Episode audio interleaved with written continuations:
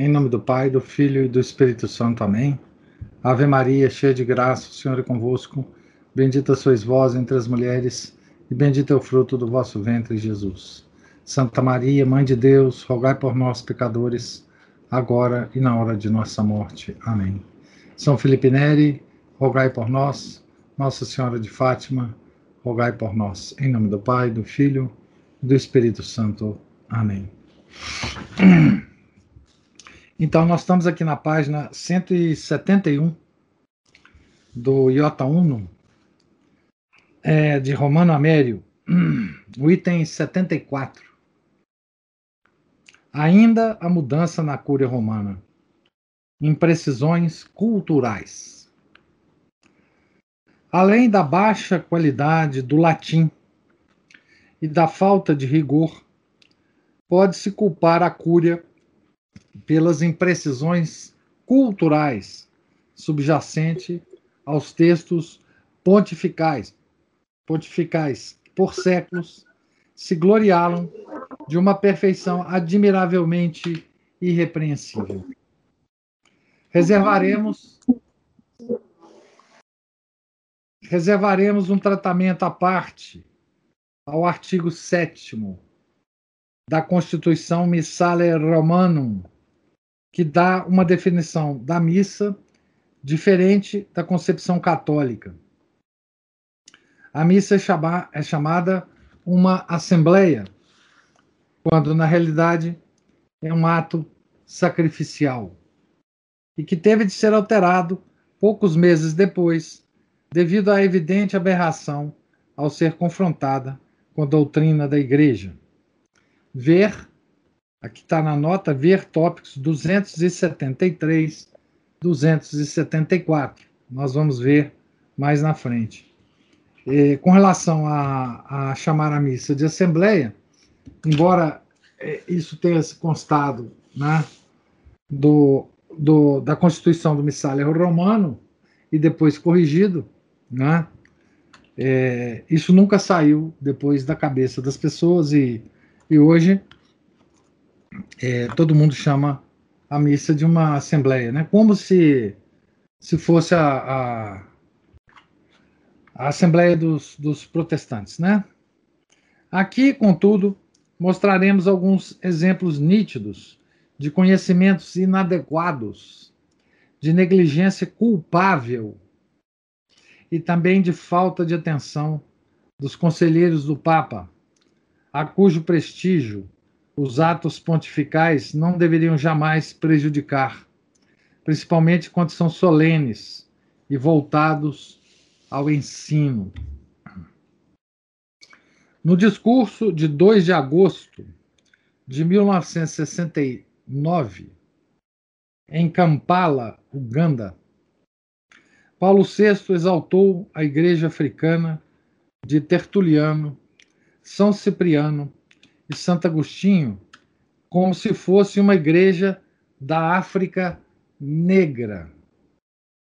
Aqui tem uma nota dizendo assim: o equívoco já transparecia na homilia sobre os mártires de Uganda, que são negros e que o Papa situava entre os mártires silitanos, que eram romanos.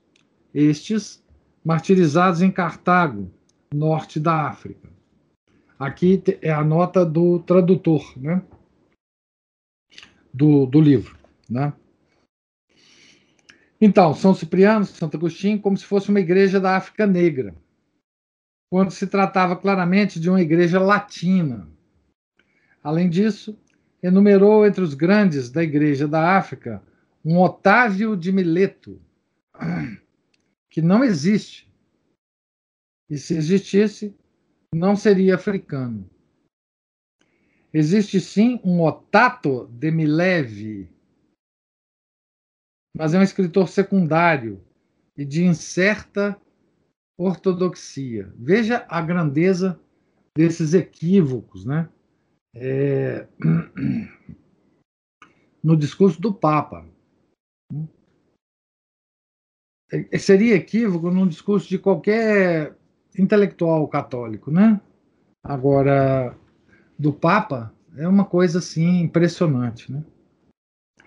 Em outro lugar, falando dos acontecimentos fortuitos que interrompem às vezes os planos dos homens, o Papa citou citou do capítulo 7 de O Príncipe de Maquiavel, o comentário de Valentino, que, disse o Papa, abre aspas, teria pensado em tudo, menos na possibilidade de que fosse morrer inesperadamente, fecha aspas.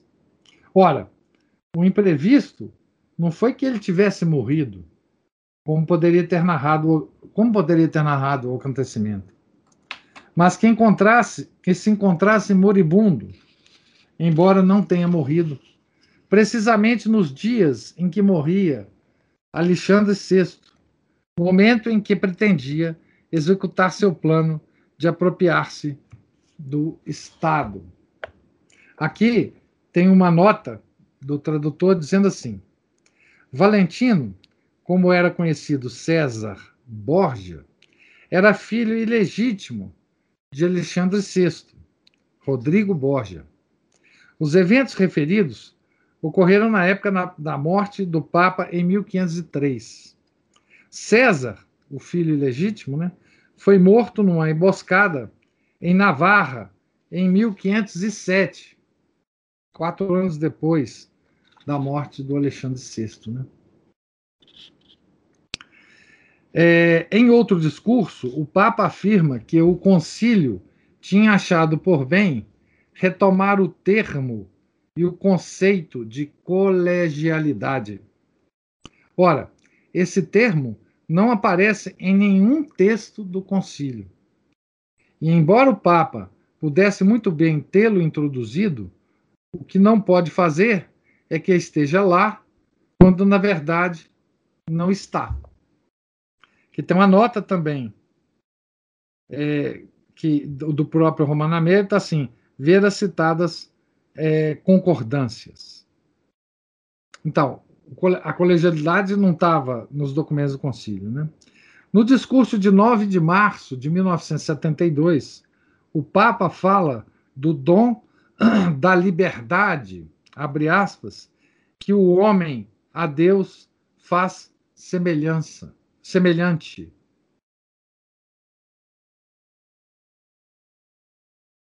Aqui tem a citação que é do, de Paraíso, de Dante, né? Que l'universo a Dio faz semelhante. Que o universo a Deus faz semelhante. Mas comete um lapso, pois naquele verso, Dante não fala da liberdade, mas da ordem do mundo, que, sendo uma ideia do divino intelecto impressa na criação, faz a criatura semelhante ao Criador. Ademais, coisa que parece realmente estranha, o ciceterismo estende-se também às citações da Escritura. Em 26 de julho de 1970, o Papa citou Gálatas 5, capítulo 5, versículo 6, como se dissesse que, abre aspas, a fé faz a caridade operante, fecha aspas. Quando São Paulo diz o oposto, que é a caridade que faz a fé operante. A mesma passagem foi corretamente traduzida em, outro, em outro discurso de 3 de agosto de 1978. Sem adentrar na contradição geral que o pensamento otimista do Papa encontra no estado geral do mundo e da Igreja, encontram-se afirmações sobre fatos concretos que são desmentidas pelos mesmos fatos. No discurso de 17 de novembro de 1969, sua introdução ao Novus Ordo da Missa, o Papa, justificando o abandono do latim na liturgia, disse que o latim, abre aspas, permanece nos atos oficiais e no ensino eclesiástico. Fecha aspas. Ora, em, quadro, em quase todas as universidades eclesiásticas, e em todos os seminários, o ensinamento desenvolve-se agora nas línguas nacionais. No concílio, os idiomas vernáculos foram admitidos nas intervenções orais e nos escritos. Nos concílios, né? Quer dizer, no concílio, inclusive, do Vaticano II, né? No Sínodo dos Bispos, depois da sessão plenária, a Assembleia divide-se em círculi menores, círculos menores, né? segundo as línguas nacionais. Também a Cúria é agora plurilingue. E tenho entre meus arquivos uma carta do cardeal Wright, prefeito da congregação do clero, que traz no cabeçalho o timbre Congregation of the Clergy. Evidentemente, na redação do referido discurso, um trecho saído de outra pena que não a do Papa passou dos limites no uso do verbo permanecer.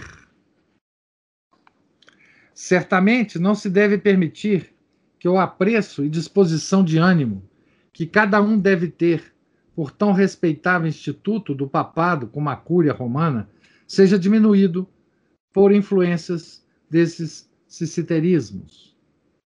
Circiterismos. Mas a verdade é que as imprecisões contingentes encontradas nos colaboradores que assistem ao Papa, cuja pessoa representa, de algum modo, todo o organismo cultural da Igreja Católica, é tanto mais lamentável quanto mais irrepreensível deveria ser a Suprema Sé. E convém assinalar que se Paulo VI não podia se dar conta das deficiências reais de seus colaboradores na composição dos documentos, na preparação dos esboços e da multidão de discursos e na pesquisa de autores e citações, ele tinha ainda assim uma ideia clara da perfeição requerida no trabalho de quem colabora com o Papa. Disse de fato a Jean Guiton, naquele, naquele livro, né? Le moindre inexactitude, le moindre lapsus dans la bouche d'un pape ne peut se tolérer. tolérer. Né? A menor inexatidão, inexatidão, o menor lapso da boca de um papa não se pode tolerar. Os lapsos, dos quais trouxemos alguns exemplos, talvez não indiquem deficiências culturais de fundo, mas certamente anunciam uma falta de diligência e de exatidão que não deixa de afetar o próprio Papa. O encarregado principal não pode afiançar a excelência de todas as tarefas de seus subordinados, mas a qualidade geral dos colaboradores de quem se serve não pode deixar de comprometer o seu próprio discernimento. Todos os atos dos instrumentos de autoridade são atos da autoridade e mantêm ou diminuem o seu prestígio. Ainda não se apagaram os clamores que se levantaram quando um chefe de governo, num discurso verdadeiramente histórico, citou um dito de Protágoras, atribuindo-o a Anaxágoras. É, aqui tem um detalhe que eu já comentei com vocês nessa, nessa parte que eu li aqui, é que é, o, os, os conclaves, né, para a eleição do Papa, né? E os concílios até até talvez a eleição de João 23, não estou bem certo disso, né? Não sei se a eleição de João 23 já teve a línguas vernáculas, é, mas é, todas elas eram é, nesses conclaves e nos concílios, né? Concílio do Vaticano I, a língua era o latim. Não existia outra língua sendo falada. Né? Então, quando os cardeais se reuniam, por exemplo, num conclave, né? É, os bispos, etc., nos sínodos, é, ali não existia língua vernácula. Né? É, todo mundo falava latim nesses, nesses encontros. Né? Inclusive, é, tem uma, uma descrição muito bonita do, do cardeal Mary Delval, que foi o secretário de Estado do, de São Pio X, né, em que ele conta várias dessas é, desses diálogos, né, com, com então o cardeal Sarto, é, tentando convencê-lo né, a aceitar a indicação para Papa. Tudo, todos esses diálogos, tudo que se falava num concílio ou num conclave na igreja, era falado em latim. Não existia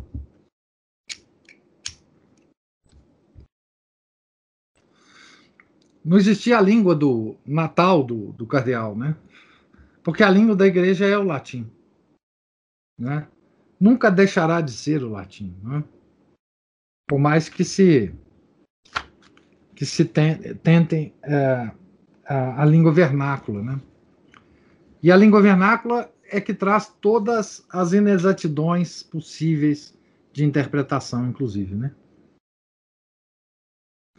Não que não se possa é, escrever em latim é, coisas imprecisas.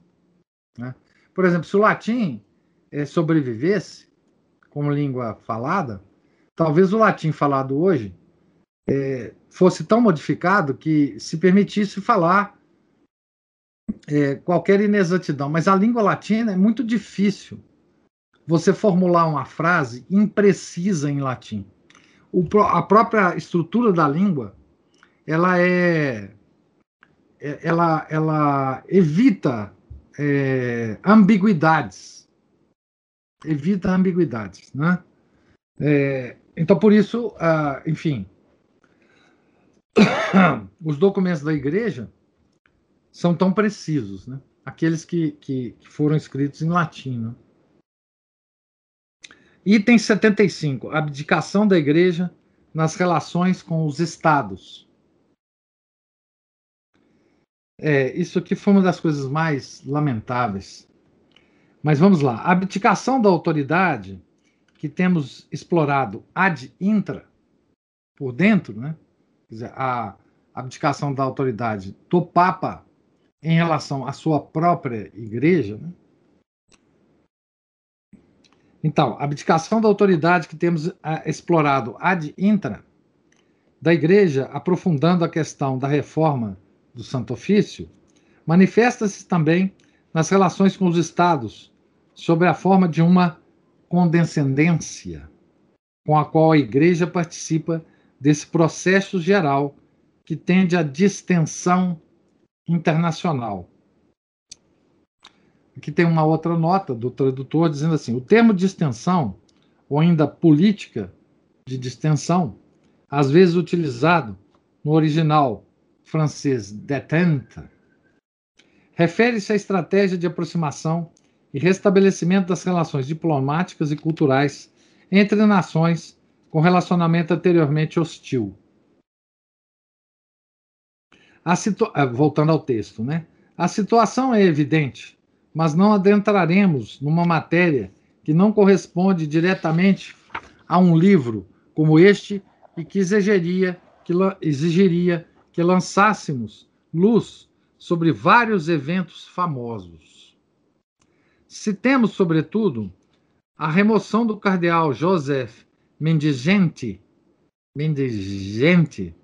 da Sé Primaz da Hungria e a humilhação voluntária da delegação pontifícia durante as celebrações de 1971 para a posse do novo patriarca ortodoxo, quando o cardeal Willebrands e todos os delegados papais escutaram imóveis e sem protestar as acusações contra a Igreja Romana. Se temos, enfim, as demonstrações de simpatia de Paulo VI para com a Igreja Católica Cismática da China, que Pio XII tinha condenado em duas cartas encíclicas em 1956. Estendamos-nos um pouco, todavia, sobre o mais sintomático dos atos que manifestaram a atitude de rendição da Igreja ante o Estado moderno. A, a, visão, a revisão da concordata italiana de 1929. Então, aqui tem uma nota do tradutor é, dizendo o seguinte: em 1929, a Santa Sé, sob o Papa Pio XI, e o Estado italiano, do qual Mussolini era o primeiro-ministro, assinaram o Tratado de Latrão, pelo qual a soberania da Santa Sé era reconhecida e as fronteiras presente, da presente cidade-estado do Vaticano eram estabelecidas. Ao mesmo tempo, uma concordata do tipo que a Santa Sé tem com vários estados soberanos foi também assinada com a Itália, regulando o status da Igreja Católica naquele país. Esses são os acordos a que o autor se refere neste tópico. Então vamos lá. A revisão da concordata italiana de 1929 é, nas relações entre igreja e Estado, o fato que exprime mais, significati mais significativamente a mudança da Igreja Católica em sua filosofia e em sua teologia. A ruptura dos princípios já havia sido prenunciada durante uma, a longa negociação num artigo do Observatório Romano de 3 de dezembro de 1976, onde se declarava que, para testar sua própria disponibilidade, a igreja estaria disposta até a sacrificar os princípios. O novo acordo restringe a apenas 14 artigos a matéria que o acordo de 1929 cobria em mais de 40. Essa redução indica por si, por si mesma, que muitas matérias de natureza mista foram deixadas por conta do poder civil, renunciando a igreja a ter a voz, ter voz em relação a elas. As, as mudanças decisivas são três.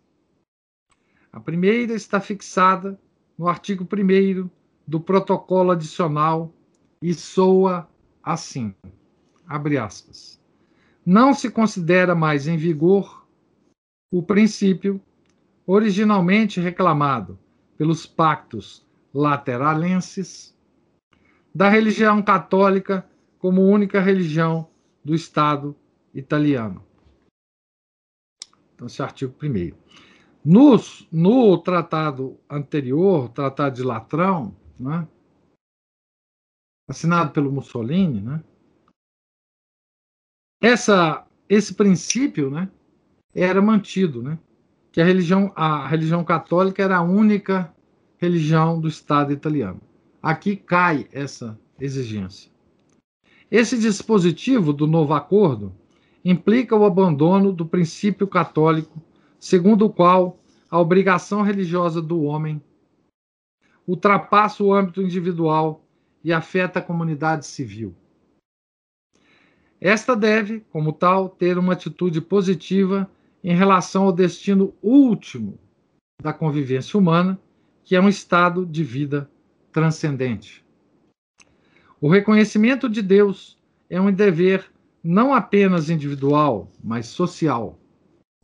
Mesmo que se quisesse anular esse antigo princípio como incongruente com a índole dos tempos, ainda seria possível assumi-lo em linha histórica.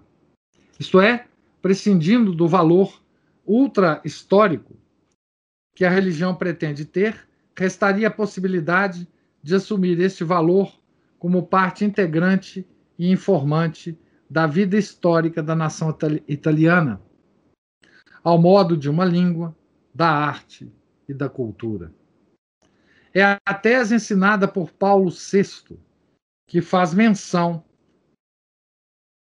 uh, que, desculpe, que faz da religião um caráter não divisivo da sociedade civil, mas distintivo. Convém notar, ademais, que uma maior fineza da diplomacia vaticana poderia ter encontrado um modo de dar expressão menos aberta a uma aceitação assim tão grande da Igreja da emancipação da axiologia civil em relação aos princípios religiosos.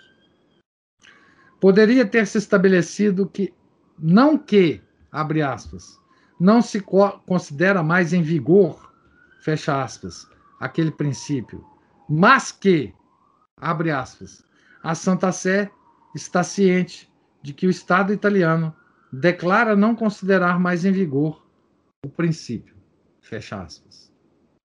A mudança de substância é clara. Hoje a Igreja chama de laicidade aquilo que ontem chamava de laicismo e condenava como equalização ilegítima de condutas desiguais. Bom, essa parte aqui a igreja fez com, com praticamente todos os países, né? É, a história disso é, é, é, horrorosa. Mas aqui a igreja está abrindo mão, né, no fundo, é, do reinado social do nosso Senhor Jesus Cristo. É, é, ela não está mais disposta né, a manter o princípio né, do reinado social de nosso Senhor Jesus Cristo. Ela abriu mão. Né? Isso é gravíssimo, né? gravíssimo.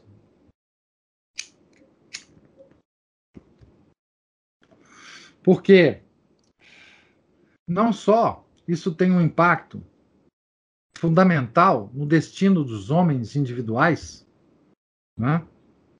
mas tem um impacto ainda maior no destino dos estados. Né? Ou seja, ela nesse ato a igreja joga fora, né? o, o Papa jogou fora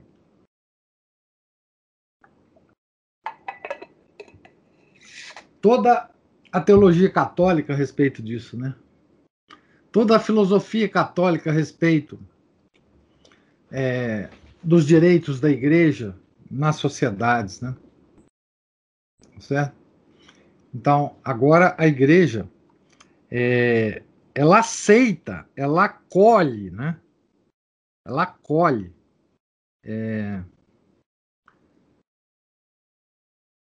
a ideia de que o Estado ele pode ter várias religiões, é, apoiar várias religiões, né?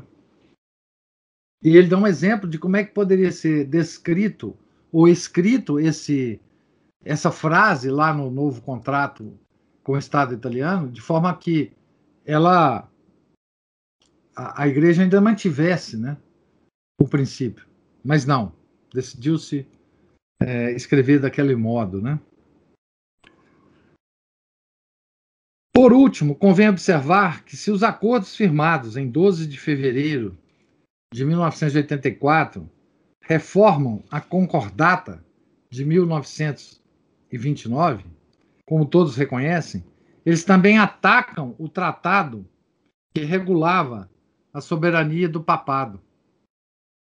A possibilidade de derrogar a concordata, deixando imutável o tratado, que Mussolini tinha apresentado num discurso ao parlamento foi prontamente excluída por Pio XI, que proclamou simul stabunt aut simul cadente.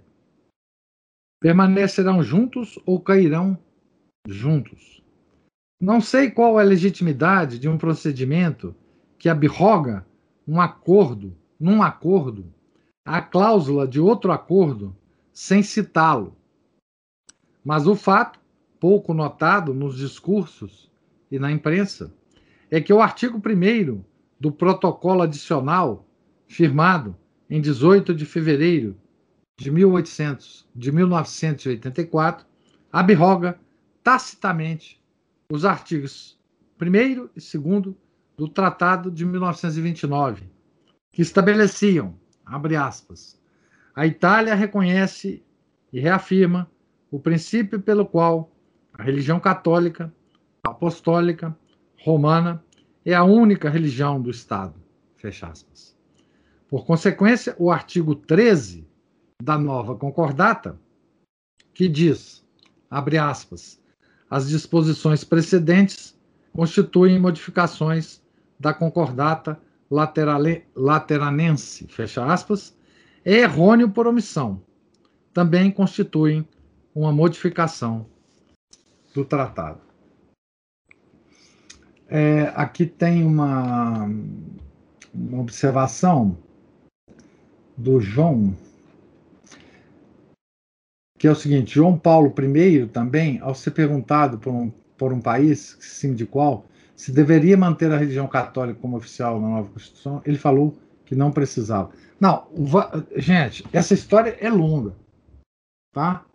O, o, o Vaticano, ao longo é, do papado, eu acho que principalmente João Paulo II, ela pressionou os países a tirarem da Constituição a afirmação de que a Igreja a religião católica era a religião do Estado. Ela pre, o Vaticano pressionou os países que ainda mantinham isso na Constituição a retirar. Tá?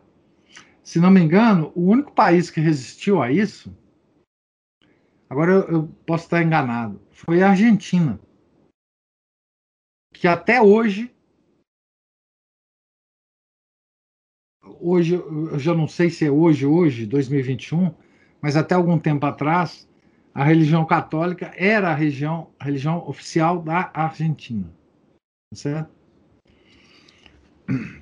Ainda a revisão da concordata.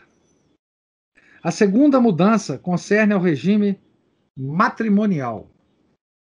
Com a concordata de 1929, a Itália reconhecia os efeitos civis do matrimônio canônico obrigatoriamente transcrito no registro civil. Mas já com a introdução do divórcio, é, o divórcio foi introduzido na Itália, informa a nota aqui do tradutor, em 1970 e mantido por referendo em 1974.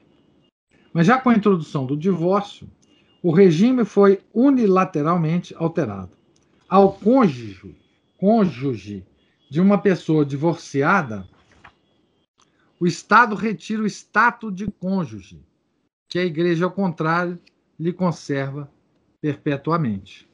Ademais, embora o artigo 8 do Acordo de 1984 renove o reconhecimento dos direitos civis do matrimônio canônico, dá ao Estado, ao Estado, a faculdade de negá-lo quando as condições do direito canônico não correspondam, em caso, às normas do direito civil. Em caso significa no caso particular, né? Ou seja, o, o direito civil está acima, né? Do direito uh, canônico. A terceira mudança refere-se ao regime escolar em lugar da, da obrigação sancionada pela Concordata de 1929 de seguir ensinamento da religião católica, o artigo 9 do novo acordo estabelece, abre aspas, a República Italiana, reconhecendo o valor da cultura religiosa e tendo em conta que os princípios do catolicismo fazem parte do patrimônio histórico do povo italiano, continuará a assegurar o ensino da religião católica nas escolas. É reconhecido a cada um o direito de escolher aproveitar-se ou não de tal ensinamento. fecha aspas. Esse direito de escolha exercem, abre aspas, os estudantes ou seus pais, fecha aspas. O regime de obrigação, temperado pelo direito de dispensa, derivado da liberdade de consciência, é substituído por um regime opcional, pelo qual a instrução na religião católica é remetida à liberdade individual. A religião católica não faz mais parte da axiologia da sociedade italiana e não a obriga mais. Valores, quando reconhecidos, obrigam. Não é mais a religião católica enquanto católica que o Estado reconhece, mas a religião católica enquanto uma forma historicamente relevante da religiosidade. Isso é importantíssimo, esse comentário aqui do, do Romano Amério. Né? É a tese da religião natural como núcleo de todas as religiões, pela qual todas as religiões têm valor. É o fundamento, como tantas vezes dissemos, do espírito do século presente. Então, é, reconhecer a religião católica não enquanto católica, né? mas a religião católica enquanto uma forma historicamente relevante de religiosidade. Né? Ou seja, o homem, aquela velha tese que foi encampada pelo liberalismo e pelo modernismo dentro da própria igreja, né? que o homem naturalmente tem uma necessidade de religião, uma necessidade natural. Então, a religiosidade é uma coisa natural do ser humano. E essa religiosidade, então, vai encontrar meios de se expressar né? é, nas várias religiões. E esses meios são um meio é tão legítimo quanto o outro. Não é? Então, se uma pessoa encontra o meio de expressar essa religiosidade natural na Igreja Católica, muito que bem. Ótimo. Tá bom. Mas se ele encontrar em outra, também tá bom. O Estado, aqui, está reconhecendo essa religiosidade natural do ser humano, certo? Que é uma coisa que entrou na igreja ah, já no século XIX, né? Como nós já vimos em outros lugares, né? Nem mesmo sobre o ponto vital da política escolar, os negociadores da Santa Sé abandonaram a linha da condescendência e da renúncia. A solicitação é, de subvenção estatal para os colégios privados ou para as famílias que os utilizavam não foi defendida, nem se converteu num ponto cardeal das negociações. Ainda que os católicos italianos tivessem, em numerosas manifestações, reivindicado tal direito como consequência do pluralismo e demandado que o ordenamento italiano se conformasse ao de muitas democracias na Europa e no mundo. A revisão da concordata deu lugar a um amplo fenômeno de dissimulação e de atenuação que mascarava a inovação introduzida na doutrina, cobrindo-a como, um, como uma fictícia continuidade histórica, obtida pela transformação do uso das palavras e pela debilitação da vis lógica do discurso eclesial. Vis lógica é a força lógica. Né? Pelo contrário, a inovação foi reconhecida pelos observadores mais desapaixonados. Um deles disse, abre aspas, a concordata é muito diferente da antiga para que se possa pôr em dúvida sua novidade. É um novo curso cuja evolução não é previsível. Fecha aspas. Aqui tem a referência dessa, desse, dessa afirmação. Né? O autor recorda, depois, a doutrina de Pio XI acerca da superioridade objetiva dos fins da igreja e conclui que, abre aspas, parece claro quão profundamente a Igreja Católica mudou nestes anos. Fecha aspas. Totalmente oposto ao pensamento do Jornal Oficial do Vaticano, em 19 de fevereiro, para o qual a nova concordata é o fruto sólido e bem enraizado dos pactos de 1929. Então, a igreja, a própria igreja, né, tentou passar a ideia falsa, né, de que a nova concordata, a nova concordata seguia os mesmos moldes, era apenas uma, uma atualização da concordata de 1929. Né? É, a gente fala de fake news hoje, né? Enfim, essa declaração seria verdadeira se se invertesse o sentido das palavras e se a mudança dos princípios, como se confessa ter feito, equivalesse a desenvolvê-los, fazê-los frutificar e, abre aspas, manter a concordata em sua integralidade, integridade, fecha aspas. E se depois se afirma que, abre aspas, permanecem intactos os princípios da religião católica, fecha aspas, é óbvia a distinção, permanecem intactos em si mesmos e prescindindo da concordata. Como permanecem intactos diante do erro e na perseguição.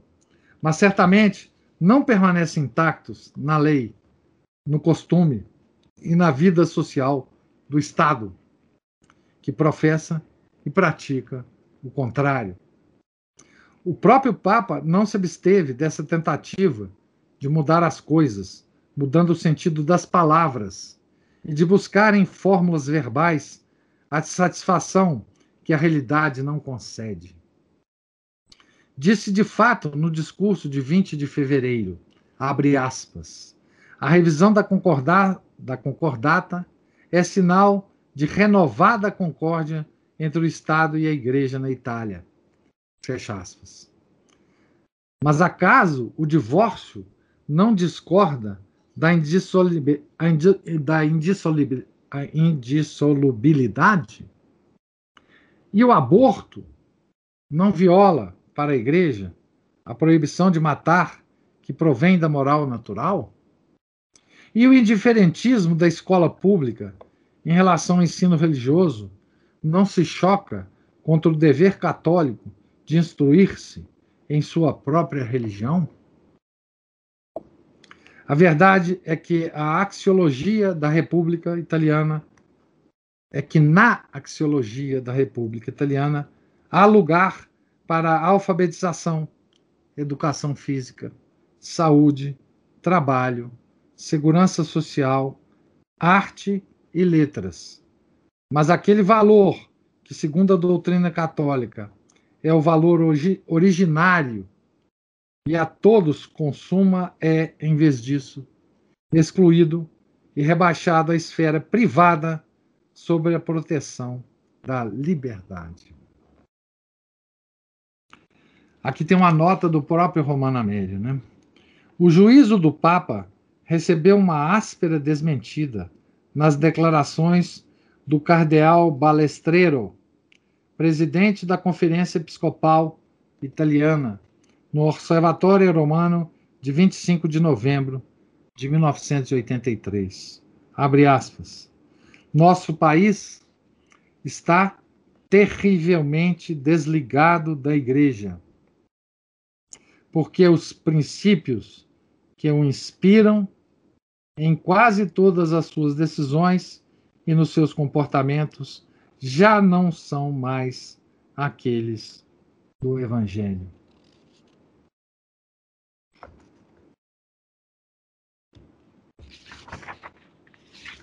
Eu vou fazer uma observação daqui a pouco. Geno Pampalone num artigo intitulado O Tibre Mais Estreito. O Tibre é o rio que passa, né? Em Roma.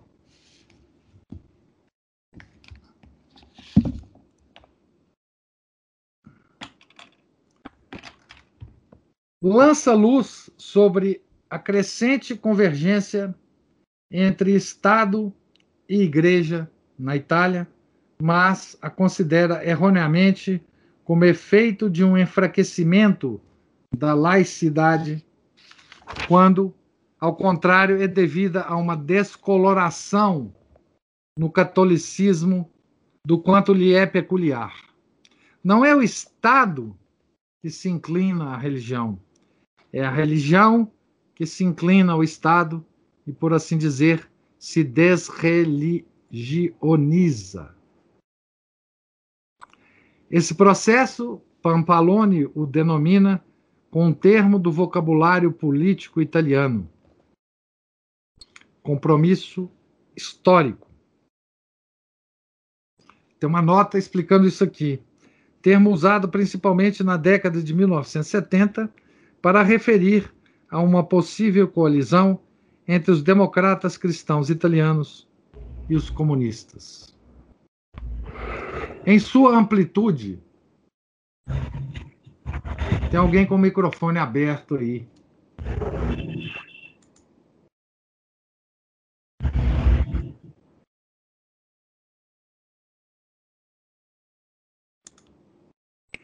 Ah, fechou aí, né? Então, termo usado principalmente na década de 70 para denominar a aproximação entre democratas cristãos e comunistas na Itália. Né? Em sua amplitude e profundidade, contudo, é a mudança fundamental que prepara a cosmópole humanista e a teocrasia universal. Teocrasia é, em sentido estrito, mescla de divindades. Teocrasia. Eu queria ler para vocês, se eu achar aqui, uma uma frase, é, um trecho aqui de uma obra do Joseph de Mestre, né?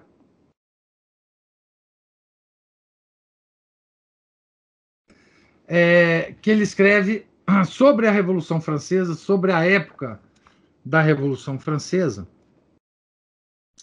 é, que se, se, se, se aplica muito bem a esse caso e aos vários outros casos das concordatas é, da, da igreja. Né? Então, escrevia ele, na época, né? todos os, os governos, todas as instituições da Europa lhes desagradam, lhes desagradaram porque eram cristãs. Lis, o lis aqui é os revolucionários, né? Então, porque eram cristãs e na medida em que eram cristãs, disseram à igreja: Deixe-nos. Tudo que existe nos desagrada, porque teu nome está inscrito em tudo que existe, o nome da igreja, né? Queremos destruir tudo e refazer, e refazer tudo sem ti. Sai de nossos conselhos, sai de nossas academias, sai de nossas casas. Saberemos agir sozinhos. A razão nos basta. Deixa-nos. Deus, diz o Joseph de Mestre, né? Deus os castigaria, aceitando sua arrogante súplica. Deixou-os. Então, isso se aplica bem aqui, porque o, o, o que a Itália está fazendo e a igreja aceitando, a cúpula da igreja, né? É que a Itália está falando para, para a igreja o seguinte: Olha, deixe-nos em paz. Certo? Nós sabemos o que fazer com a nossa o nosso Estado, nós sabemos o que fazer com a religião católica e com as várias outras religiões. Vocês, por favor, deixem-nos em paz.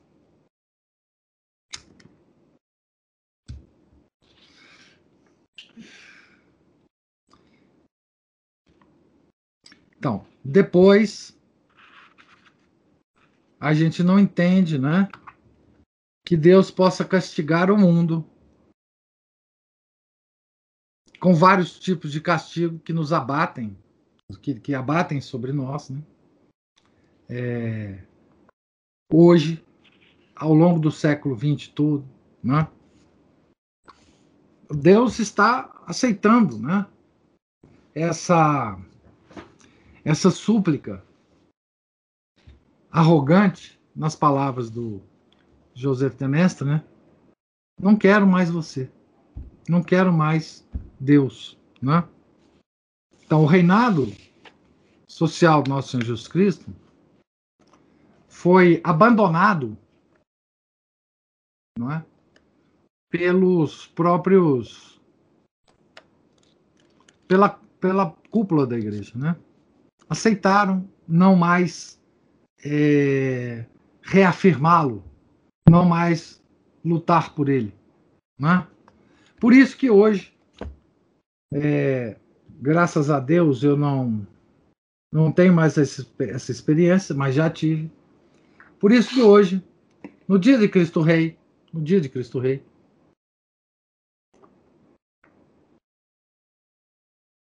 nós vemos nas homilias é, uma noção deformada né, da, do reinado social do nosso Jesus Cristo. Né? É, ou, a, ou, na melhor das hipóteses, né, na melhor das hipóteses, uma, uma versão atenuada e a ênfase apenas num aspecto dessa, desse reinado social que é os padres insistirem nas várias homilias, né, que o reinado social do nosso Senhor Jesus Cristo ele se circunscreve ao reinado de nosso Senhor Jesus Cristo sob o coração dos católicos. É claro que o, o termo reinado social do nosso Senhor Jesus Cristo também tem esse aspecto, mas ele extrapola esse aspecto. Reinado social do nosso Jesus Cristo é o reinado sobre as nações. Tá? Reinado sobre as nações. E o que a gente vê é um afastamento disso pela igreja. Veja, esse é um aspecto da,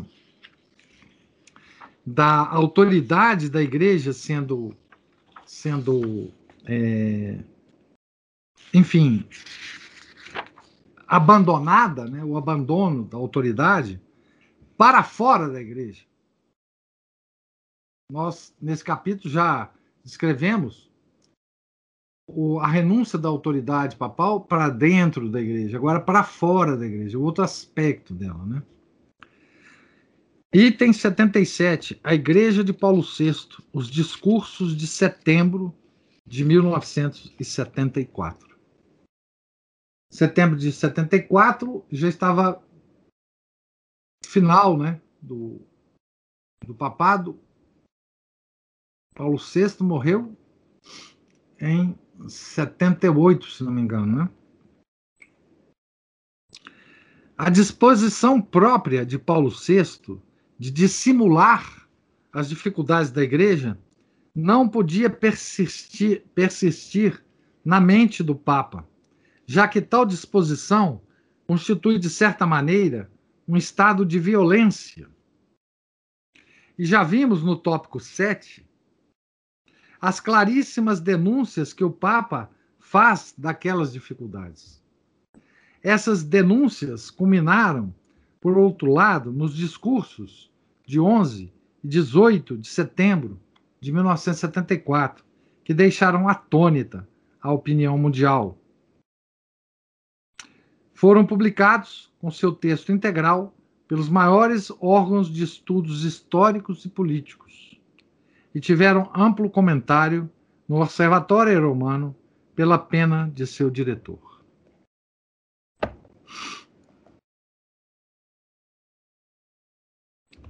O fato que se torna aparente tanto no Ocidente como no Oriente é o, abre aspas, massivo avanço do secularismo descristianizador. Fecha aspas. Após haver reconhecido a hostilidade teórica e prática do mundo moderno em relação à religião em geral e ao catolicismo em particular, o Papa, tomado de, de tristeza espiritual, confessa não só que a religião parece não ter uma existência própria, próspera nesse mundo, mas que neste mundo, né?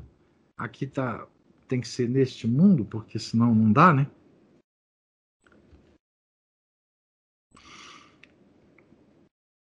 Mas que, abre aspas, a quem observa as coisas superficialmente, a igreja parece algo impensável em nossos dias, destinada a apagar-se e a deixar-se substituir por uma concepção.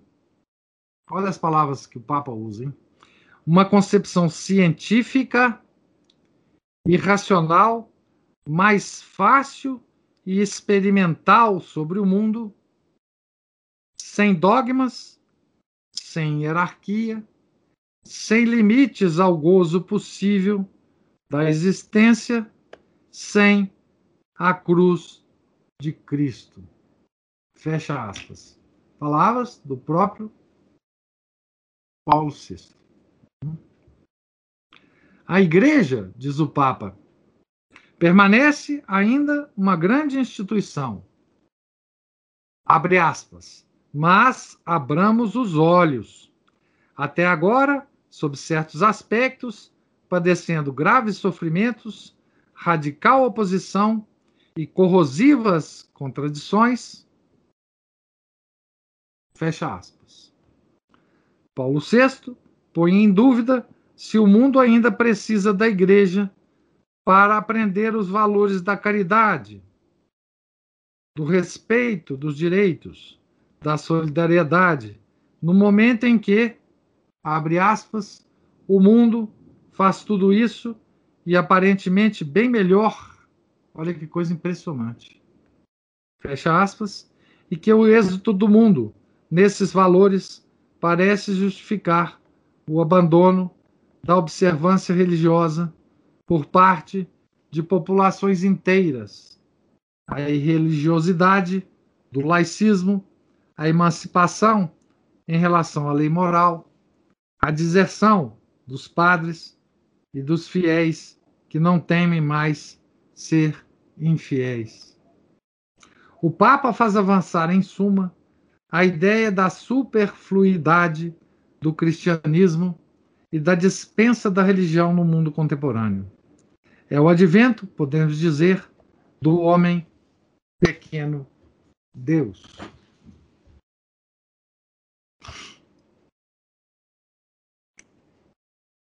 Gente, isso, isso é de uma de uma gravidade em si, né? Porque qualquer um de nós, né, que falasse isso, seria seria seria um escândalo, né? É, agora o Papa falar Papa falar isso. Que talvez o mundo já não precisasse mesmo da igreja. Né? Porque ele estava dando muito bem, né? ele estava tendo maior êxito, né? Em que, que ele estava tendo maior êxito, segundo o Papa? Veja.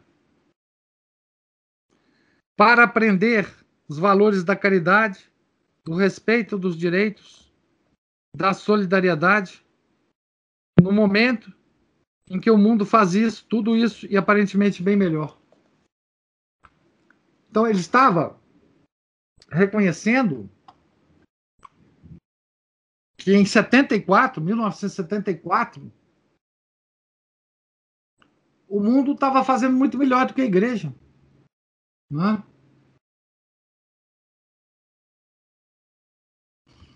Luiz está falando assim: domingo à tarde, domingo à tarde. Dia da formação mais triste que o professor Anguete ministro. Eu, eu concordo. Não sei se grito, se choro, se dou socos imaginários, imaginário, imaginativos no clero, como quem pega pela gola, sacode e pergunta: como deixaram isso acontecer?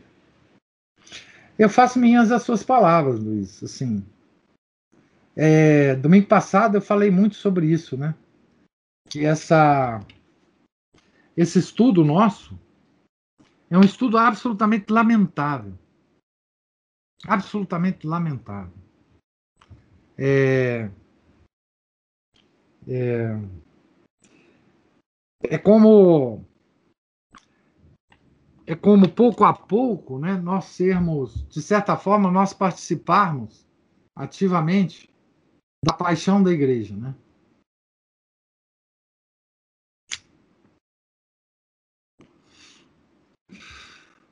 É, eu falei para vocês no início, eu falei para vocês no início que esse livro vocês não sairiam desse estudo da mesma forma que vocês entraram. Eu falei. E por isso eu falei também que é a última vez que eu vou ler e vou palestrar sobre a crise da igreja. Depois de nós acabarmos esse livro, nunca mais eu falarei, é, pelo menos voluntariamente, sobre a crise da igreja. Porque, assim, é, está tudo aqui como uma, uma coroa sobre tudo que a gente já conversou sobre crise da igreja. Né? Eu não terei mais, se Deus ainda me der chance de terminar esse estudo com vocês, eu não voltarei mais ao assunto. Eu não voltarei mais a esse assunto. Porque assim, é, vocês terão material para entender tudo o que está acontecendo, fazer, fazerem as suas próprias é, reflexões, né? E é, eu concordo plenamente com você, Luiz. Eu, eu, enfim, esse livro é terrível. Esse livro é terrível. E eu considero que eu estou lendo ele pela primeira vez, porque eu, eu, li esse livro há uns 10 anos atrás, no mínimo, né? E e já é uma, uma releitura que parece uma leitura para mim também. Né? Então, esses impactos que vocês estão tendo, eu estou tendo-os de novo aqui, com a mesma com a mesma força que vocês estão tendo. É... E olha que nós estamos falando de, por enquanto, de um Papa só, né? de Paulo VI, que não foi o Papa que mais conformou a igreja moderna, tá? A igreja pós-conciliar. O Papa que mais conformou a igreja pós-conciliar foi João Paulo II. Tá? É, o Clésio falou: interessante o Papa falar isso depois da Segunda Guerra. Não aprenderam nada com a bomba atômica. Não, não aprenderam. Esse otimismo cabia na virada do século XIX para o XX. Mas depois de tudo havia ocorrido é uma afirmação terrível. Vocês vejam o seguinte, que veja bem, é, Cleverson, é, na verdade, a guerra que mais é, aterrorizou a todos não foi a Segunda Guerra, foi a Primeira. Gente, o mundo, o, o mundo da intelectualidade, tá certo? Ele entrou num desespero, tá certo? Porque nós entramos no século XX, filhos dileto do século XIX. Tá? E as promessas do século XIX, as promessas, digamos, seculares do século XIX, e a igreja sabia muito bem que essas promessas eh, são as promessas do, do príncipe do, do, deste mundo, né? Ah, os papas todos do século XIX alertaram para isso, né? Era de uma vida é, permanentemente de prazer, a ciência ia resolver todos os problemas. É? É, o mundo passaria a, a viver é, uma espécie de era de ouro da humanidade. Né? Essa época foi chamada né, de Belle Époque. Né? É, os círculos intelectuais do mundo inteiro estavam é, num otimismo impressionante. Né? A, a luxúria, né? A devassidão do mundo era uma coisa impressionante. E parece que Paulo VI é dessa época. Não pela luxúria e pela devassidão, mas por esse otimismo. Né? O mundo viveu nos primeiros 15 anos do século, gente, um, uma festa permanente. Uma festa permanente. Certo? Uma coisa que a gente não pode nem imaginar. Né? Porque nós não somos, somos filhos dessa época. Né?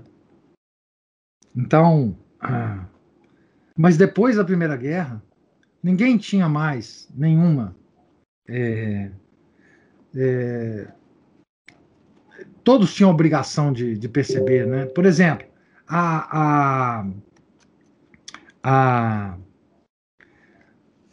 o que aconteceu com os, com os intelectuais da época, né? É, é, é eles, eles arrumaram uma válvula de escape nessa época, né? para e foi aí que a espiritualidade oriental entrou no Ocidente. Né?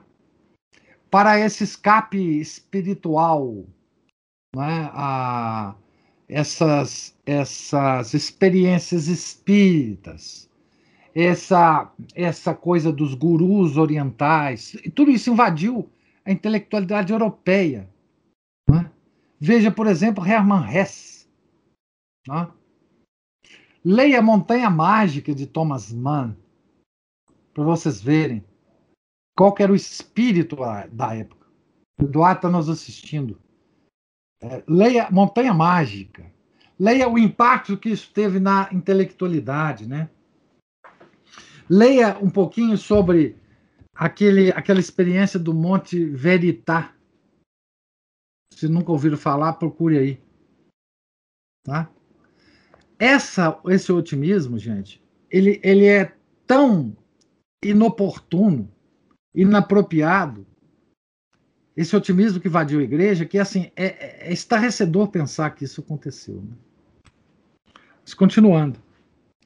Paulo VI reconhece justamente um importante elemento da presente crise no fato de que a igreja vacila por assalto de forças internas a si mesma não externas. Esse é o próprio critério para nós, por nós assumido, para estabelecer onde na história da igreja houve ou não uma crise. Ele, ele, discute isso muito no início do livro, né? ver tópicos 2, 12 e 19. Grande parte desses males não assalta a igreja de fora, mas a aflige, debilita e extenua desde dentro. O coração se enche de amargura. A novidade não consiste em que os males surjam do clero, pois frequentemente no passado os males tiveram ali sua origem. A novidade, bem intuída pelo Papa, é a que, no célebre discurso do seminário lombardo, ele denominou autodemolição. A expressão é dogmaticamente insustentável.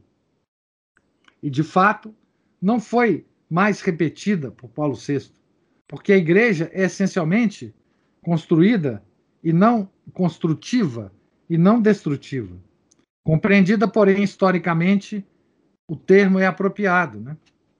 Tratando da questão da superação da crise, se o Papa se mantivesse no campo dos fatos e das conjecturas razoáveis que estes admitem, encontrar-se-ia com, abre aspas, as mãos atadas, fecha aspas.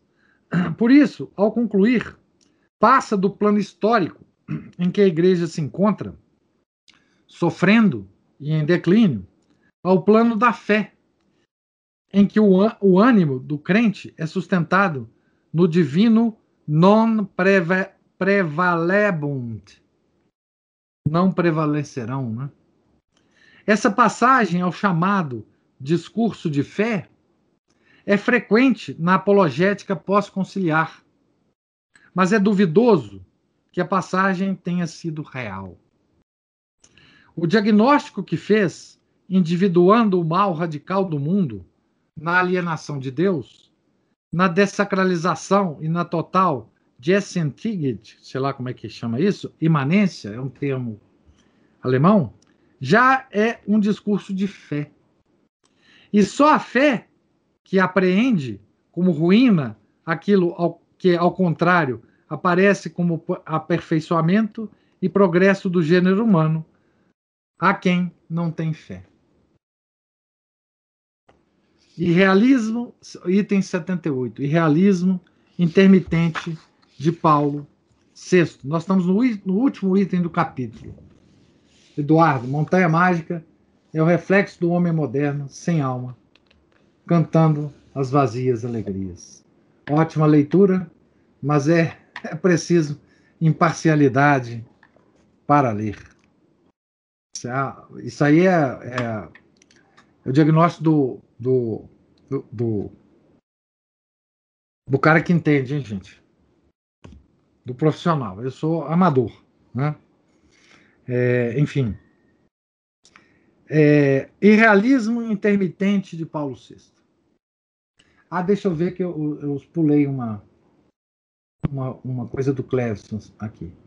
E o sentimento de vazio, onilismo, consciência era tão forte na década de 1970 que essa era a época do New Age, do movimento hippie, dos Beatles cantando Hare Krishna. É uma fala que soa anacrônica, mas é somente sequência do que o senhor falou. Sim, veja, essa, essa, esse niilismo que você fala, né? essa, essa, essa, esse movimento New Age e tal, é tudo repercussão do, do terror que foi que a, a classe intelectual sofreu, né?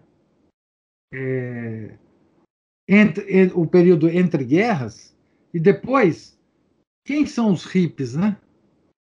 Quem são os hippies de 68? Os hippies de 68 são os filhos dos heróis de guerra que chegaram é, nos Estados Unidos, não é? Os heróis da guerra os que venceram o nazismo e o fascismo. Não é? Tá certo? É... Então, isso é uma, uma coisa extraordinária, né? É, que a igreja tivesse essa, esse otimismo. Né? Professor. Sim. Ah, o senhor está falando desse, dessa, da geração que veio depois do, do, da geração da Segunda Guerra, né? Os filhos tem um, tem um nome essa geração, não tem? Tem. Tem nome. Tem. É, Mas é eu lembrei que está tudo no naquele livro que o senhor mencionou no nosso bate-papo, o, o Modernos Degenerados. Degenerados, está lá. É, exatamente. Ah. Enfim. É... Hum. Baby Boomers essa geração é chamada dos baby isso, boomers. Isso mesmo. É. Porque as famílias é, se reuniram depois da Segunda Guerra, né? E tiveram muitos filhos. Né? É, os filhos da geração explosão de bebês, né? Os baby boomers. Essa geração é que se é, A Aline colocou alguma coisa aqui da.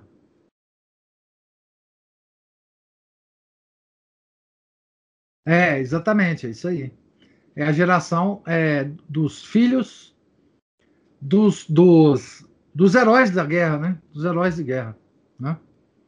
É, enfim. Então, a, da onde veio esse esse otimismo, né? Que veio de, já de João 23, né? Eu sei de onde veio. Tá certo?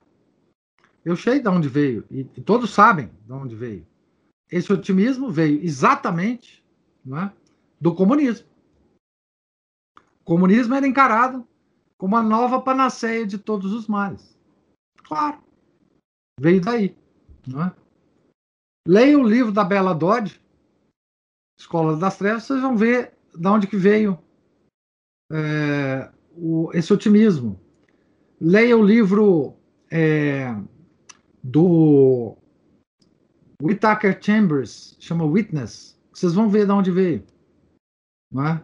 Na década de 30, veja, entre as duas guerras, toda essa geração desesperada que adotaram o espiritualismo oriental, o espiritismo, as práticas de, de mágicas da Wicca, é, toda essa geração, é, a, a, a, em paralelo a, adotarem essas práticas, do ponto de vista, digamos, da religiosidade individual, adotaram o comunismo como a saída para, para essa confusão do mundo. E veja, muita gente honestamente adotou isso, porque achava de fato que, que era a saída. Não é? e fecharam os olhos porque estavam é, porque estava correndo na, na, na própria União Soviética. Né? E esses caras tiveram contato com isso, né? com o comunismo. Né? Dentro do próprio Vaticano, a KGB agia no Vaticano. Item 78, Irrealismo intermitente de Paulo VI. Paulo VI supera de duas maneiras a tristeza que nasce da contemplação da igreja contemporânea. Duas maneiras. A legítima, necessária e tradicional consiste em introduzir a interpretação filosófica e teológica própria do catolicismo e, sob essa luz, examinar os fatos sem esconder sua natureza. A igreja sempre fez isso em todas as dificuldades pelas quais ela passou. Sempre. A ilegítima, maneira ilegítima, é fundada sobre a grande lei psicológica, grande lei psicológica do gratíssimos mente, mentes error. Gratíssimos mentes error. O erro pra, prazerosíssimo da mente onde o espírito recusa-se a reconhecer o que conhece, porque lhe parece desagradável. A mente percebe as coisas no contato com a realidade, mas não o diz a si mesma, nem aos outros.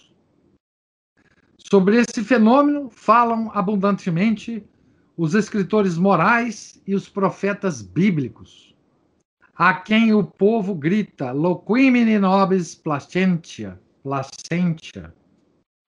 Falai-nos coisas agradáveis. Isaías 30, 10. Gente, mas também o percebe cada indivíduo em si mesmo. Esse loquimini nobis placentia, esse negócio é impressionante nos profetas do Antigo Testamento. Por quê? Porque os profetas, eles viam a realidade e falavam com o povo. O que, que o povo fazia? Frequentemente, com... eu não sei se não teve um profeta que não foi assassinado pelo povo. Eles simplesmente matavam o profeta. Tá certo? Simplesmente. Era isso que acontecia. Os profetas do Antigo Testamento porque eles falavam as coisas. E ainda assim, com a, a, a, o mundo profético, né, eles profetizavam dizendo assim: olha, se vocês não fizerem isso, vai acontecer isso, isso e isso. Então, o que, que o povo fazia com esse gratíssimos mentes erro? Eles matavam os profetas. Né? Talvez as palavras de uma carta escrita por Montini, quando jovem, revelem os sintomas primitivos dessa predominância da faculdade idealizadora sobre a percepção do concreto. Abre aspas. Estou convencido de que um pensamento meu, um pensamento de minha alma, vale para mim mais do que qualquer coisa no mundo. Então, percebe? O pensamento é mais importante do que a realidade. Agora, de onde vocês acham que veio isso? Do cogito ergo sum, de Descartes. É óbvio, não é isso? Esse pensamento do Paulo, do, do Montini, né? Somente aqueles poucos familiarizados com o que Agostinho chamava de latebre, latebre, lugares ocultos, e Manzoni de Guazabuglio, que significa mescla ou mistura, do coração humano, mesmo de um papa, ficaram surpresos em encontrar no mesmo discurso de Paulo VI, contíguos e ligados, a tristeza justificada pela realidade e o triunfalismo que dissipa, transfigura ou inverte completamente o real. Por exemplo, no discurso de 16 de novembro de 1970. O Papa descreveu vivamente o estado lamentável da Igreja pós-conciliar. Externamente é, abre aspas, o legítimo opressor de tantos países. Não, peraí. Isso. Externamente é, abre aspas, o legalismo opressor de tantos países, fecha aspas, que acorrenta a igreja. Esta, abre aspas, sofre, luta como pode, sobrevive porque Deus a assiste, fecha aspas. Internamente, abre aspas, é para todos motivo de estupor, dor, escândalo, ver que precisamente de dentro da igreja nasce inquietudes e infidelidades, frequentemente da parte de quem deveria, pelo compromisso professado e carisma recebido, ser mais leal e exemplar. Fecha aspas. E ainda, as aberrações doutrinais, o desprezo da autoridade da igreja, fecha aspas, a libertinagem geral dos costumes, dos costumes, abre aspas, a inescrupulosidade disciplinar, fecha aspas, do clero, então, isso tudo estava no discurso. Né? Todavia, não obstante o grave ônus anunciado tão articuladamente, o Papa vê idealmente algo de positivo na situação e até, abre aspas, sinais maravilhosos de vitalidade, espiritualidade e santidade, fecha aspas. Vê, contudo, indistintamente, e indistintamente o anuncia, transportado como está pelos movimentos de sua facilidade idealizadora.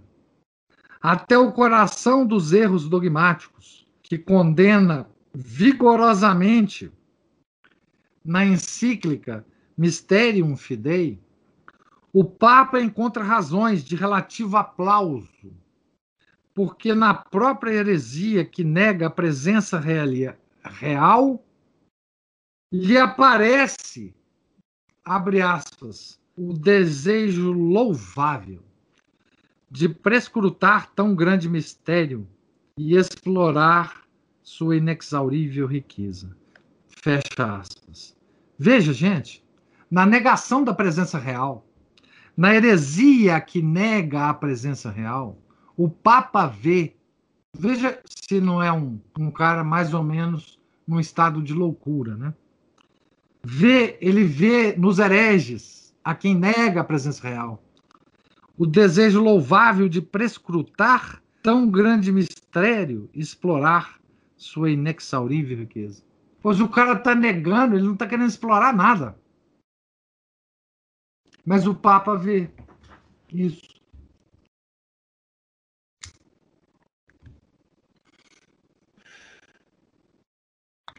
A propensão papal de não apagar a mecha que ainda fumega ultrapassa o limite aqui, a ponto de considerar louvável a tentativa de quem tenta restringir e dissolver o mistério mistério da presença real. Mas também em outras. Então, ele diz o seguinte: que a propensão papal ultrapassa o limite aqui. O limite, o limite, qualquer limite, né? Mas também outras alocuções, a propensão irrealista faz com que Paulo VI confunda as figurações de seu pensamento com a consistência dos fatos. Gente, isso é uma espécie de esquizofrenia, né? Por causa de um tipo de sinédoque generalizada, certas partes do todo, ainda que diminutas e irrelevantes, são revestidas exponencialmente de um valor ilusório e referidas a uma escala maior, tornando-se indícios de feitos maiores. Como diz Arnóbio, é como se se negasse o caráter terroso da montanha, porque nela se encontra enterrada uma pepita de ouro, ou a doença de um enfermo completamente abatido e cheio de dores, porque sua unha está saudável. O maior testemunho do gratíssimo erro, ou seja, erro prazerosíssimo da mente, talvez seja a locução de 23 de junho de 1975, na ocasião do 12º aniversário de sua coroação. Depois de ter dito que, abre aspas, o Vaticano, o Vaticano II anunciou realmente uma nova era na vida da igreja do nosso tempo, fecha aspas. Daí o novo Pentecostes, né, a, a expressão muito comum, né? O Papa exalta, abre aspas, a, gra a grandíssima sintonia de toda a igreja com seu pastor supremo e com os próprios bispos, fecha aspas. Justamente enquanto quase todo o episcopado do mundo julgava a encíclica papal e fabricava doutrinas particulares e depois que no Catholic Handtag de Essen havia acontecido os fatos narrados no tópico 62. Três semanas depois, o Papa sucumbia a um surto de esquecimento de tal gravíssima sintonia ao dizer, como já vimos, três semanas depois, abre aspas, basta de dissensão no interior da igreja. Basta de interpretação desagregadora do pluralismo. Basta da lesão que os próprios católicos infligem à indispensável coesão. Três semanas depois que ele falou, não é? Da grandíssima sintonia de toda a igreja.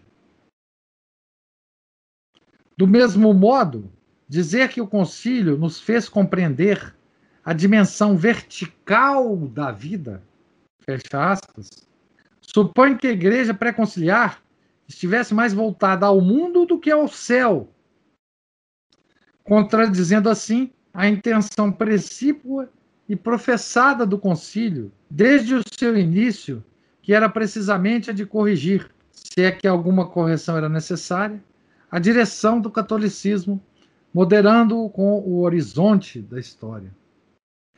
Diz ainda o Papa que, abre aspas, os frutos da reforma litúrgica aparecem hoje em todo o seu esplendor. Missa nova, né? Fecha aspas. Mas poucas semanas antes, a Catedral de Reims sofria, com conhecimento do bispo, uma tal profanação que se pediu sua reconsagração, enquanto na França multiplicavam-se desmesuradamente as liturgias arbitrárias e pululavam aos montes em, de, em desprezo das, norma, das normas romanas os cânones ilegítimos e a missa cum pueris, missa com crianças. Provocava os mais vivos protestos do mundo católico. Enfim, com um gênero de pronunciamento que só seria próprio de séculos de verdadeira unidade espiritual, o Papa declarava que, abre aspas, os ensinamentos do concílio entraram na vida cotidiana e converteram-se em substância corroborante do pensamento e da vida cristã. Fecha aspas. Se o Papa entende por vida cristã esses pequenos círculos aos quais essa foi reduzida ao retirar-se, segundo o seu antigo, antigo vaticínio, do grande corpo social, ele está certo e assim deve ser.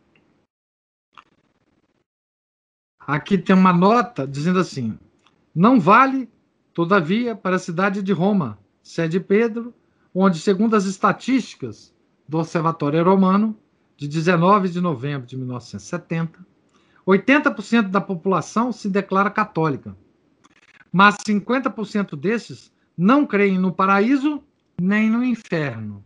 Não vale também à luz dos fatos posteriores, já que em maio de 1981, apenas 22% dos romanos pronunciaram-se contra o aborto. Mas se, voltando ao texto, né, mas se o diagnóstico do Papa concerne o mundo inteiro e a igreja contemporânea, Opõe-se às suas palavras a degradação dos costumes, a violência civil que transforma em selva a cidade, a constitucionalização do ateísmo, fenômeno novisto, novíssimo na história humana, o desprezo cínico do direito das nações, o aborto, a eutanásia. Gente, o ateísmo como movimento é uma coisa que nunca houve na história da humanidade. Certo? Nunca. Jamais. Há nesse discurso de aniversário um véu de falta de discernimento que cobre a realidade histórica e às vezes a inverte, considerando como simples sombras o fundo negro do quadro. Essa visão monocular da situação é retomada pelo Jornal da Santa Sé, que, não podendo fechar os olhos, recorre à distinção entre saúde de fundo e fenômeno visível.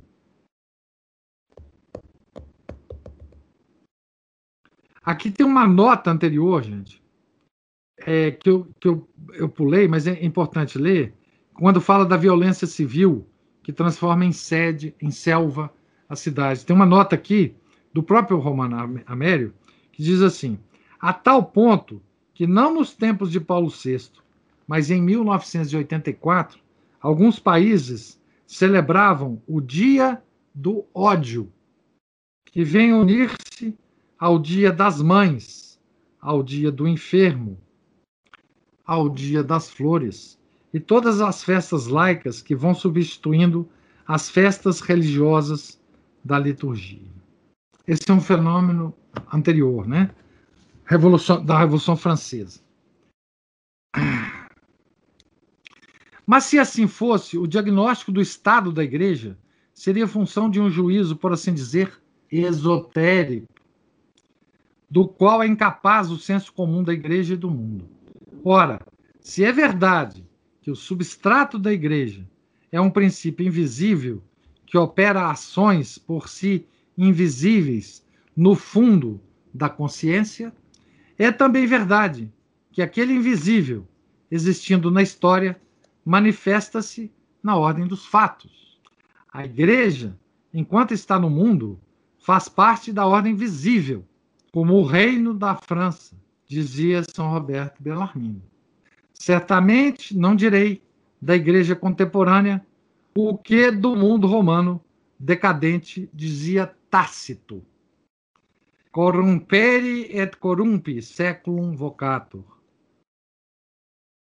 Chama-se mundo corromper e corromper-se. Mas tampouco farei como os antílopes bíblicos, que caído nas redes tinham um ânimo confiante, ignorando voluntariamente a própria prisão. Então, assim termina o capítulo 6 é, né, do, do livro do Romano Amério, que é a Igreja Pós-Conciliar de Paulo VI. Esse capítulo foi longo, né? mas deu uma ideia, a partir das próprias alocuções, discursos, palestras, cartas de Paulo VI, o que foi né, a igreja pós-conciliar é, de Paulo VI. Nós vamos iniciar domingo que vem né, o, o capítulo 7, a crise do sacerdócio. Né? Então aqui nós vamos ver o que nós já conhecemos, né? obviamente, mas os primórdios do, do, do capítulo da, da crise do sacerdócio. Né? Hoje já está muito, é, enfim, é, avançado isso aí. Né? É um capítulo até relativamente curto em relação ao anterior, né? E nós veremos isso no, no domingo que vem. Eu pergunto se vocês agora têm alguma alguma observação, algum, algum, alguma pergunta sobre a leitura de hoje. Podem abrir o microfone ou, ou escrever, né?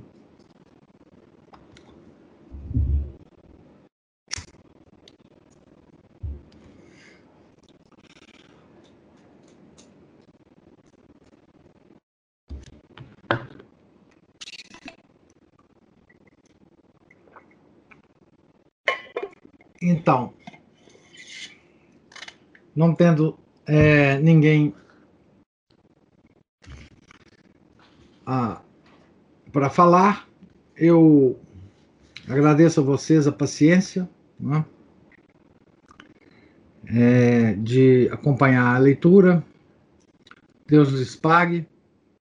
É, tenham todos um final de domingo, um santo final de domingo, uma santa Semana Santa que nós procuraremos santificar né, individualmente, já que nós fomos é, abandonados pela igreja, né, não teremos sacramentos, não teremos o tríado pascal, já pelo segundo ano né, consecutivo.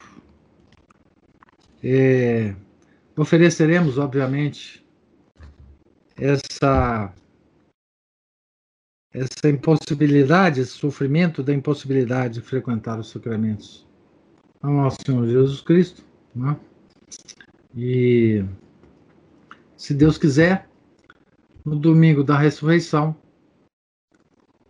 na Páscoa do Senhor, nós estaremos aqui com a, a nossa leitura. Em nome do Pai, do Filho, do Espírito Santo. Amém. Ave Maria, cheia de graça, o Senhor é convosco. Bendita sois vós entre as mulheres, bendito é o fruto do vosso ventre, Jesus. Santa Maria, Mãe de Deus, rogai por nós, pecadores, agora e na hora de nossa morte. Amém. São Felipe Neri, rogai por nós. Nossa Senhora de Fátima, rogai por nós. Em nome do Pai, do Filho e do Espírito Santo. Amém.